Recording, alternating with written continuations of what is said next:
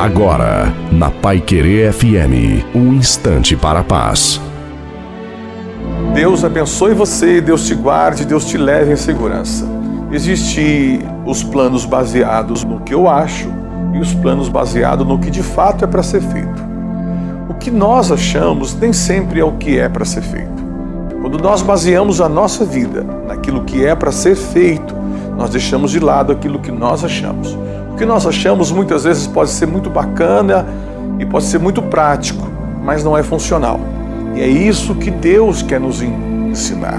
Ele quer nos ensinar a fazer o que é para fazer, o certo, mesmo que o certo nos contrarie, nos constranja.